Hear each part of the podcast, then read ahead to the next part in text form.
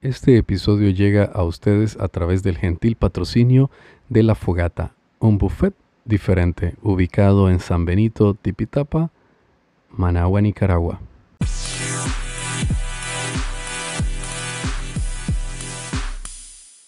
Bienvenidos a un nuevo episodio de Audio Arquitectura. Hoy estaremos hablando acerca de las experiencias en construcción. Acompáñanos. ¿Qué tal amigos de su podcast Audio Arquitectura? Ah, como les dije en un inicio, hoy estaremos hablando de experiencias. Y lo que queremos es compartir un poco con ustedes las diferentes experiencias que nos hemos encontrado con nuestros clientes y con sus procesos de construcción. En especial me gustaría mencionar eh, un proyecto que me tocó visitar para dar un dictamen de revisión y corrección de todos los defectos que se encontraron. Sé que es un poco difícil hablar de esta temática porque obviamente no todos a las personas les gusta que se ventilen su información, pero en esta ocasión vamos a estar omitiendo eh, nombres de proyectos y demás datos para únicamente hablar de las características o dificultades que se generan cuando se hace un proceso de construcción sin contar con un diseño previo y sin contar con la mano calificada en procesos de construcción. Hace un cierto tiempo nos encontramos con eh, la visita a, una residencia en la cual se nos invitó para dar la valoración de una construcción de un servicio sanitario o un baño o un baño máster, como le queramos decir, el cual había sido construido por un albañil, quien hizo el proceso de construcción sin un plano, sin un diseño, sin medidas previas, eh, sin una información en particular. La construcción era un anexo a una casa ya existente, por lo cual había que tomar ciertas consideraciones a la hora de realizar los procesos de unión, de junta entre eh, lo existente con lo nuevo. Sé que parece sencillo, eh, que solo simple y sencillamente vamos a levantar muros, paredes, etcétera, y nos vamos a pegar a lo que ya existe. Pero no es de esta forma. Cuando nosotros vamos a realizar una ampliación, debemos de tener a consideraciones todas las juntas frías que se generan entre los materiales nuevos y los materiales ya existentes en sitio. Sobre todo para que tengamos una armonía dentro del proceso de construcción y el proceso de movimiento de las cargas de la residencia. En este proyecto nos encontramos con que las paredes que se unieron a la residencia existente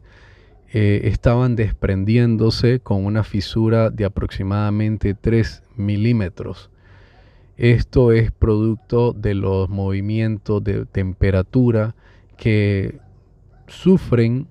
lo que son los diferentes materiales que, con los cuales nosotros construimos. Así como el hierro se expande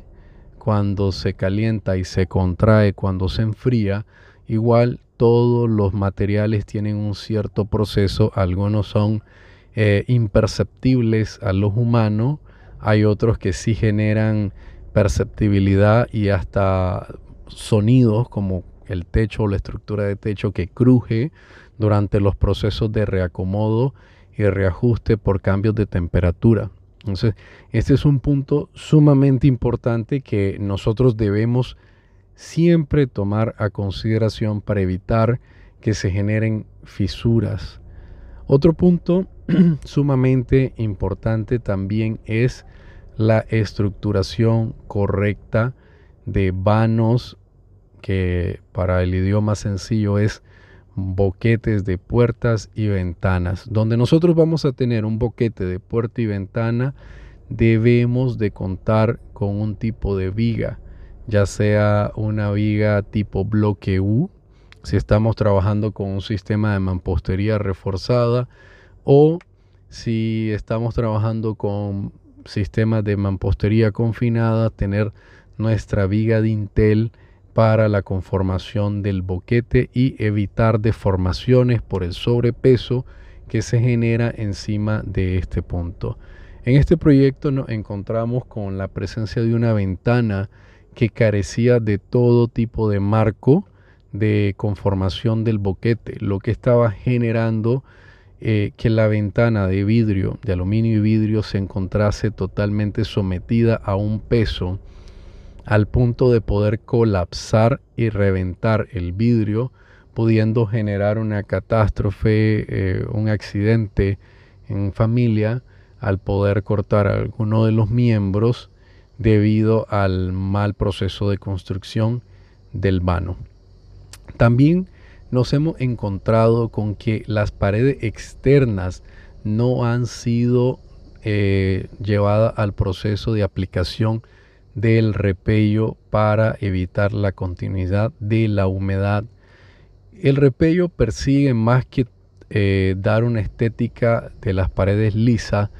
persigue también proteger a la mampostería y limitar la influencia que las lluvias o la humedad procedente de, de la época de lluvia se involucre a través de los poros de los bloques y sude en la parte interna de las casas o del espacio, generando la caída del repello, pintura, eh,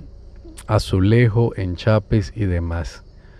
Este baño no contaba con el repello externo, lo que generó que toda la humedad fuese absorbida por los bloques y tirada al área interna, dando como resultado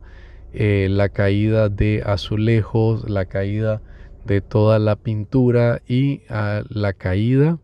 y descomposición de lo que es la aplicación o repello, como le queramos llamar.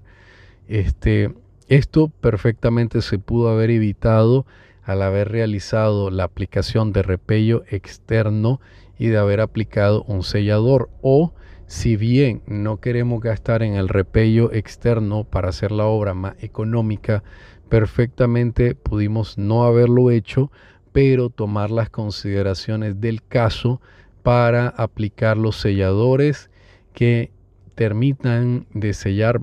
por redundancia de palabras, los poros de los bloques para evitar que la humedad sea absorbida por el bloque y liberada en su interior. En el ambiente que estuvimos analizando nos encontramos con esa humedad latente producto de la absorción de toda la lluvia y humedad del entorno por la pared externa o la cara externa para liberarla en la cara interna. Como resultado, se tuvo afectaciones directas sobre la pintura, sobre el repello y sobre el pegamento que retiene lo que son los enchapes de paredes y de pisos, generados todo en su afectación directa por la humedad. Ahora, otro punto que debemos de considerar es que durante los procesos de construcción debemos de darle mucho seguimiento a los materiales que se están empleando. Como ya lo hemos mencionado en otros episodios, tenemos pegamentos para piso y para enchapes de paredes que pueden ir en costo por bolsa de 40 gramos desde 10 dólares, que son equivalentes a 350 Córdoba, hasta el costo de 120, 130 Córdobas, siendo bastante inferior la calidad en cuanto a muchos aspectos a considerar, por lo que se corre un riesgo total a la hora de dejar el manejo del 100% de los materiales en personas que no han presentado o no tienen intención de dar a conocer los materiales y equipos que se estarán utilizando durante el proceso de construcción. Este, una gran problemática que se genera es el vicio oculto al cambiar todas las consideraciones y valoraciones de los materiales que se han colocado en oferta o que se han considerado necesarios para el desarrollo del proyecto y termina como resultado teniendo las problemáticas y catástrofe que se generan a lo interno. ¿Por qué uso la palabra catástrofe? Porque para una familia hacer la inversión de, casi 6 mil dólares para ampliar su residencia es un esfuerzo y que el cual, persiguen eh, mejorar su nivel de vida y que personas con escrúpulos muy bajos se aprovechen de ello para no colaborarles en la realidad del objetivo en obtención, realmente es un poco molesto e incómodo y algo que genera un poco de pena por parte de nuestro gremio hacia con todos nuestros clientes y con los que no son nuestros clientes y únicamente son eh, escuchas de nuestro podcast. Esto fue un poco de una experiencia que tuvimos en el cual vamos a tener que realizar una serie de actividades para corregir esa problemática. Vamos a tener que desaparecer el repello en su totalidad debido a que ya se encuentra dañado por la humedad existente. Va a ser necesario la desinstalación de los enchapes de piso y paredes así como va a ser necesario la desinstalación de la ventana y la demolición de todo el tramo de bloques ubicado arriba de este vano con la intención de perseguir y colocar una viga que pueda permitir el, con la correcta eh, conformación del boquete con los elementos estructurales de soporte correctos. ¿Qué estará dando como resultado esto? Una sobreinversión que estará incrementando el costo de la obra en un 35 a 38% adicional. Y la solución es muchas veces la más simple y es desde el inicio buscarse a una persona o una empresa o un contratista, ingeniero, arquitecto que conozca del tema del proceso de construcción y del proceso de diseño para poder mucho antes de hacer algún movimiento en físico, todos los movimientos que sean necesarios en computadora para llegar al acometido en diseño, espacio, dimensiones y forma que desean tener en su proyecto para posterior pasar a la ejecución del mismo y ejecutar de la forma más correcta posible y tomando en consideración todas las normativas internacionales y nacionales del proceso de construcción, sobre todo tomando en consideración el reglamento nacional de la construcción que nuestro país tiene, en el cual se especifica muy claramente los tipos de aceros que se van a utilizar, el tipo de paredes y otros detalles adicionales. ¿Y este reglamento de dónde procede? Bueno, fue realizado por un grupo de especialistas en la materia de la construcción, ingenieros estructurales y otro personal adicional para poder generar las condiciones mínimas que debe cumplir una vivienda o proyecto para su ejecución correcta, siempre siguiendo un único fin, que ante cualquier tipo de catástrofe natural, sobre todo los terremotos o sismos que se generan en nuestra zona pacífica no pueda cobrar vidas de manera tan fácil. Y si las cobran es porque no se han hecho todas las consideraciones pertinentes del caso. Realmente la protección del patrimonio de nuestra familia empieza haciendo una inversión inteligente. Ha estado con ustedes Oscar Zavala en otro episodio más. Les espero nuevamente para hablar un poco más de arquitectura y construcción. Recuerden, si tienen alguna duda o un tema que quieran que nosotros abarquemos, nos pueden escribir al número de WhatsApp más 505 88 19 37 76. Saludos. Audioarquitectura es una creación de estudios a través del arquitecto Oscar Zavala. Para mayor información, contactar al WhatsApp más 505 88 19 37 76.